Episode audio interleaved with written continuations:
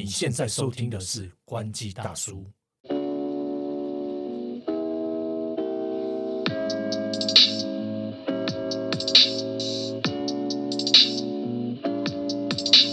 海六海涛哥，iPhone 十五也上市一段时间了哈，大概对一个多礼拜。一个多礼拜过了一个中秋节了，对，这礼拜就两个礼拜。没错没错。然后关于它的评测跟使用上面一些使用者，因为第一批的人也已经拿到了嘛，对，然后可能有一些状况也慢慢浮出水面，所以我们这一集就是要跟大家聊聊 iPhone 十五上市之后到现在，呃，我们上这个 Podcast 的时间是十月五号嘛，对，所以大概短短的两周左右的时间，大概出现了哪些灾情？单啦、当然啦，最大条的就是一度传出说，是不是台积电做的这个晶片处理器是不是有问题，因为过热嘛？对，没错，对对对就是热到一个夸张。我先在这边打个那个声明，就是说我还没有换 iPhone 十五、但是我有摸过。嗯，那这个过热的问题，真的是一开始就是大概上周二的时候，那那些评测出来的时候，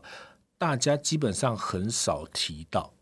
那但是过没多久上市，大家拿到新机之后，开始不管是 Apple 的论坛，或者是呃 Reddit，就是那个美国的嗯国外那个的那个论坛，然后或者是一些像是台湾的论坛等等，都出现了 iPhone 十五跟 iPhone 十五 Pro 过热的状况，尤其 iPhone 十五 Pro 更多。那当然有可能是 iPhone 十五 Pro 大家一开始第一批这种科技的尝鲜者想要买的一个标的，所以 iPhone 十五 Pro 的状况会比较多。对，那 Pro Pro 也是用新的那个三纳米制程处理器啊。对，没错，没错，就是 A 十七 Pro。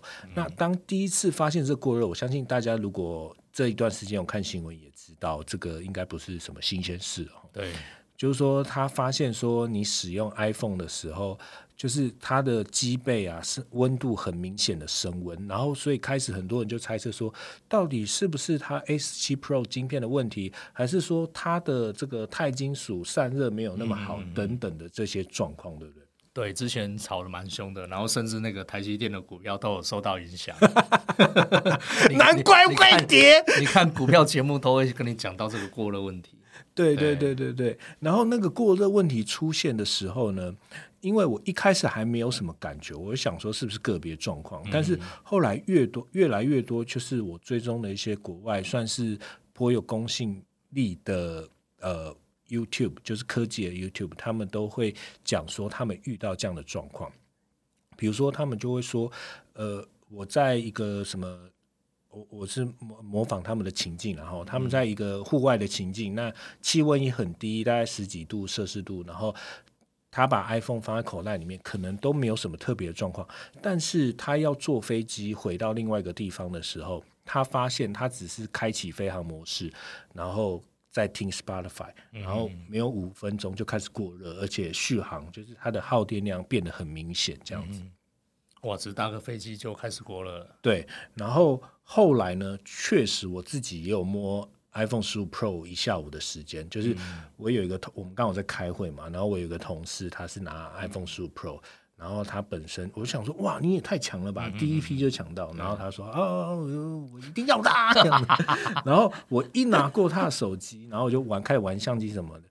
还有他呃那个就是看一下外观什么的，但是我第一时间拿到他手机就发现真的是烫的，哦，你是玩太久了？我没有玩太久，我第一时间拿到的时候就是烫的，然后我就跟他说：“哎、怎么那么烫？”然后他他就是一个女生，然后就是感觉也不是像像我们不是像你这种科技宅，但是他就说：“哦，不知道之后会不会透过更新的方式改善。我想说，哦，他就说他就是说他也没做什么就开始热，嗯对，然后我也有朋友跟我讲说是，就是他也是第一批拿到 iPhone 的这个摄影师，然后他就是打开始录影的时候就很烫，嗯嗯嗯，对，然后所以各种各样的，然后我又去看了一些其他的大家的就是使用的反应，确实是有这种过热的状况。嗯嗯嗯，那苹果它当然就是在这个我也证实了啦，对对对，它证也实承认了，对，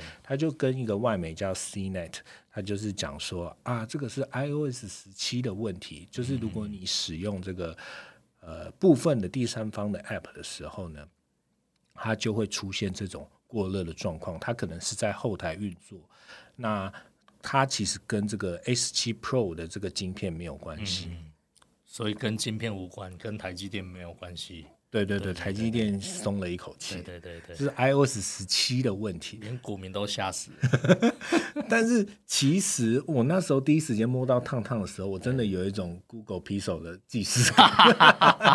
因为如果大家记得的话，Pixel 也是我的第二台的主力机嘛，哎，不算主力机啊，就第二台手机。Pixel 是真的蛮烫的，Pixel 也是蛮烫。新他自他自己处理器哪一哪一那一台啦。对对对对对对，就 Ten Google Tensor 芯片的那个手机。对，那我们就是想要，就是苹果他自己是讲说，因为其实外界比较主要推测原因，就是因为你因为你 A 十七 Pro 晶片它的效能比较高。嗯嗯。那知名分析师郭明启他又说，呃，其实是你苹果为了改呃。就是钛金属，然后你连里面主机板的结构都有改变，然后所以导致它的散热区域减少，那导致说它比较容易热的状态。那其实基本上所有我们可以看到的一些有基本科技底的，他们都会说苹果应该是会透过降这个 S 七 Pro 效能的方式来去让呃嗯 iPhone 十五 Pro 不要过热。哇，降效能。对，但是其实苹果它回复 CNET 的的回复是说，它不会降低 iPhone 的晶片效能，而且其实确实在大家的反应上面，iPhone 不止十五 Pro，它连十五都是有过热的状况，所以到底接下来就是十七点零点三，或者是说它会延迟到 iPhone 十七点一这种比较大的更新版本，才去改善它的这个过热状况。那他到底是透过什么样方式？我觉得其实是骗不了人，因为我相信，如果他自己都已经先公开说明说他不会透过降效能的方式，那一定会有人拿一个还没升级到最新版本的 iOS 跟一个已经升级的来去做效能对比。其实，如果降效能来说是一个蛮严重的事情啊。对啊，对，那那降效能其实也代表，其实它可能它的结构设计，就刚提到嘛，可能它的散热空间这些可能确实有这样的状况，它。他也不得不只能透过用降效的方式去解决。那其实也不绝，也也不不一定是那个散热的问题啦，就是不一定是这个结构的问题。对，因为如果他不用降效了，然后他透过更新去解决这些这件事情，那。那就不完全是这个设计上面的问题啊，对，它就是那个 iOS 十七的 bug，就是系统错误。因为过去其实很多新机刚出来的时候，哦，这种这种苹果新机出来，其实也有很多这种各式各样灾情。对，没错。过热，我记得应该过热是比较少，过热是比较少。对对，比较就零零星。但是其他的一些什么打电话有问题啊，或者是什么状况，确实是有。对。所以说，大家才会觉得说，哎，怎么以前在笑高通的时候，苹果自己现在最开心的是谁？我们的高大哥。对对啊，所以当然是期望他后续能够通过软体更新的方式改善，但是确实，这会不会降低 iPhone 十五 Pro 系列的购买意愿呢？我相信是会的。但是其实它其实卖的很好，我觉得确实像像这最近。最近遇到一些朋友都会问说：“哎，iPhone 十五可可不可以买啊？”嗯，然后后面再补上一句：“哎，好像有过热的问题。”对对对对对，就大家都知道 iPhone 十五有过热的这个消消息灾情传出了。对对对对对。那那这些人其实也都是真的想买的，但这个会不会影响他的购买购买决策？我觉得可能还是看后续啦，因为以现在来说。这这些人会问，就代表他现在他不是第一批的，他他也没有急着要买。对对对对，那后面就要看这个灾情会不会继续延烧。如果继续延烧，可能多少会有差啦。对对对对对，所以就是我确实因为这件事情，我第一时间就那个下午摸到之后有热的时候，我就有发现动嘛。然后确实我也劝退了两个人。对，就是大家看到我现动之后，就说：“哎。”哥，那你是不是觉得说第一批先不要买？我说，嗯，先不要，先不要，再观察一下。呃，但是我还是果粉哦。比一个爱心，没事啊。然后好，那我们讲过第二个，就是说，其实当然是耐耐用性的问题，就是耐不耐摔，这个也是它上市之后大家拿到一个比较广泛、广泛、广广泛的讨论。嗯嗯那其实大家就是说，呃，钛金属它还是坚固的，但是它后面的玻璃很容易凹折。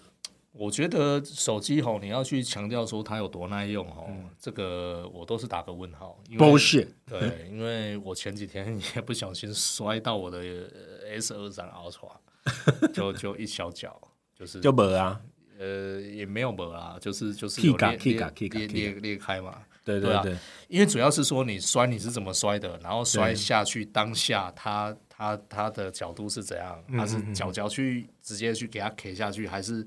镜头给它磨下去还是怎样？还是说那个冲击力如何的？那个都会影响手机。其实我们有时候手机掉了，就是摔了，其实哎拿起来哎还好没事，擦一擦就好了。对，就是完全还是看你在多高的高度跟那个冲击力啦。所以，除非它真的是你真的有装那个很三军规的壳，嗯，哦啊，不然的话，其实你手机这样直接摔下去，多少都会有磨损。对啊，一定的。对，因为我身为一个裸机的爱好者，我真的是像我十四 Pro Max，我也是拿裸机，我真的很推荐大家用裸机，因为裸机真的是，因为我是拿 Pro Max 嘛，对，因为拿起来真的是很爽。那其实 iPhone 十五 Pro Max 它又是另外一个高度，就是说它为了减轻它的重量，它换上钛金属嘛，所以它的手感会更好。那这件事情，其实我觉得对裸机一族来说，就是非常重要体验。我觉得苹果他们在做使用者体验这件事情，很直观的有解决掉使用者。就是大家都说什么，呃，就是钛金属更耐用，没有。跟你讲，重量才是关键。对裸机一族来说，那些因为我的 iPhone 十 Pro Max 也摔很多次啊，那我的不锈钢边框。确实摔到最严重，就是脚脚碰到水泥地的时候，它确实会 key 一点点，但是那不影响我对裸机使用这个的爱好。那当然就是后面背面玻璃，他们说他们是什么陶瓷金盾哦，ceramic。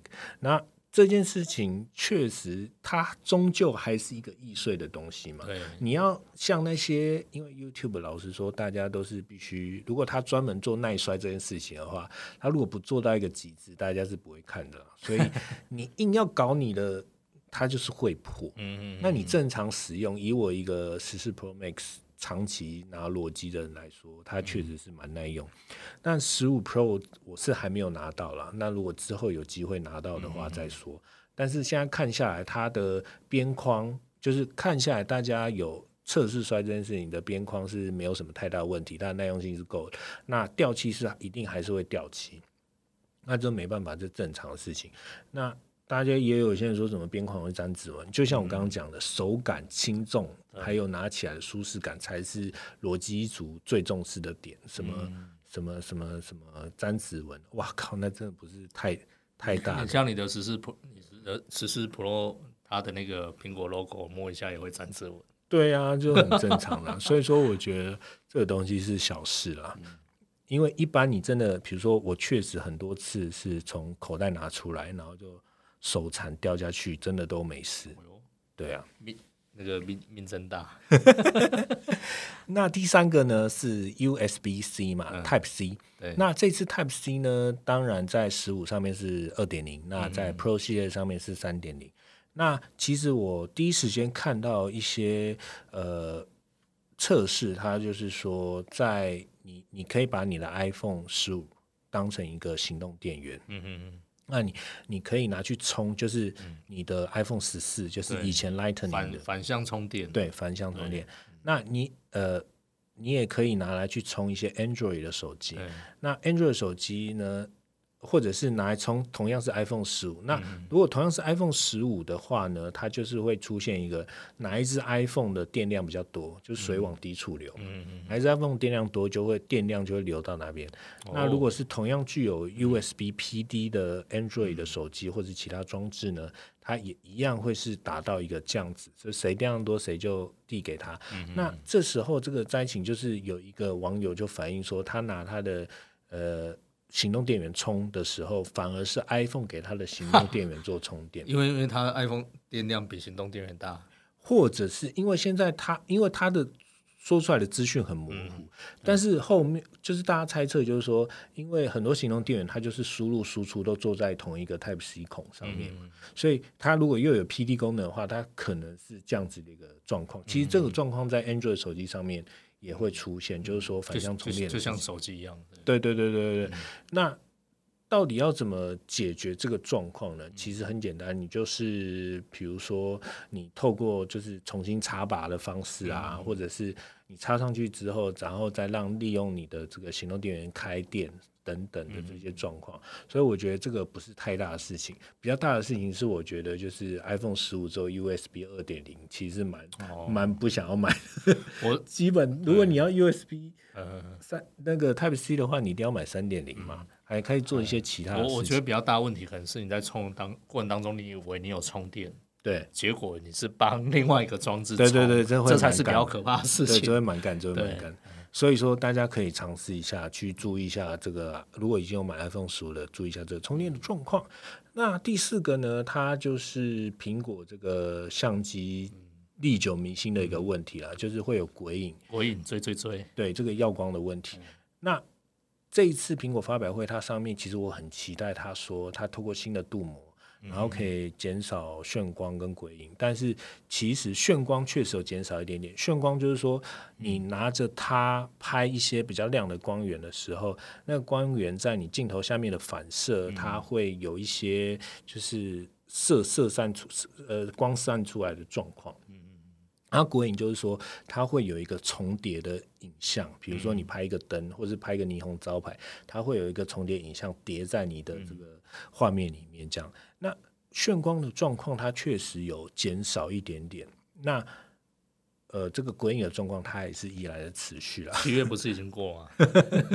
但我觉得这个我正说的，因为我以前有拿过 Sony 的手机跟呃 iPhone 呃十三还是十四，我忘记做对比，然后。确实，Sony 的手机是做的比 iPhone 好，它这个它没有这个鬼影的问题。你 Sony 是哪一台？是近期的？就近期的，近期，好像去年还前年。蔡司镀膜。对对对对对，有差哦。对啊，他成他这他的成绩还是有差，所以 说，呃，这件事情其实当然有很多解决方法，但就是你拍摄的时候，你尽量去避开一个紫色的光源。嗯。但是确实，这一定是苹果的软肋，因为毕竟它都已经宣称了。就他他自己不讲还没事，对了，对，他自己不要讲就没事，他一讲大家就会想说，哎，好像没有那么，大家会期待嘛，会觉得说，万一都讲没有，那我是不是更要测一下？哎呀哎呀，所以这个确实就是这个应该是市场上一致认同，就是说它鬼影还是有。那我自己是没有在晚上的时候拍过了，但是我看现在大家的状况，就是各个可以信任的 YouTube 开的状况都是。它有很明显的归影状况，那当然解决方法就像刚提到，你就不要直射光源嘛。那你有没有其他的解决方式呢？就是等 iPhone 十六，没有啊，等等白天再拍吧。也是没有啦，其实也不需要到，也没有严重到这么对啦，这件事情没有那么严重，有些场景还是对，就是可以避掉的啦。对对对对对。那最后一个第五点呢，就是呃，也是近期吧，就是。有网网友反映说，当他把那个音量调到八十帕的时候，那个手机会发出一些很像水底下那种嘎嘎嘎嘎嘎嘎嘎嘎嘎的声音。七月不是过了？你这梗刚用过 哦？是八十帕还是八十七帕？就不知道啊。然后这个状况就是因为。这是也是国外网友反映，我我现在是好像暂时没有在那个台湾的论坛上面看到，那我自己是没有没有那个，可能是再重申个案吧？对啊，不是个案，不知道是不是个案啦。然后反正就后续再观察看看，反正我相信基本上新 iPhone 在推出时候，前面几个更新版本大家都是要更新的啦，嗯嗯，就是一定会修正一些 bug，就是一些系统错误的部分。那如果真的不能修正的话，等他真的爆出来，就看他们会不会承认哦。嗯，我我觉得这一这一块苹果都还是蛮蛮积极在处理的啦。对啊，对啊，都看得到说都会有一些回应。对，没错没错。但确实，他们这次 iPhone 十五是卖的卖的蛮好的。嗯，我相信看那个预购的状况，跟一些虽然台湾没有公布数据啊，但像中国啊，嗯呃，公布数据也是 iPhone 十五 Pro 真的是大家买单买的很严重这样子。其实如果从现在，因为卖不到一个月，其实基本上可能在半年内啦，那个都还是会有那种某个颜色、某个版本，然后可能会有缺货，就是就是你要买，你可能要等，会有这个状况。那这样的状况，可能你一般来说都要等到半年后才会缓解啦。照来讲，对啊，对啊，对啊，没错，没错。OK，好了，今天就简单跟大家分享。如果你已经有买 iPhone 十五或 iPhone 十五 Pro 的人呢，就是如果你有遇到上述的状况呢，也可以私讯我们哦。但是我们也不能帮你什么。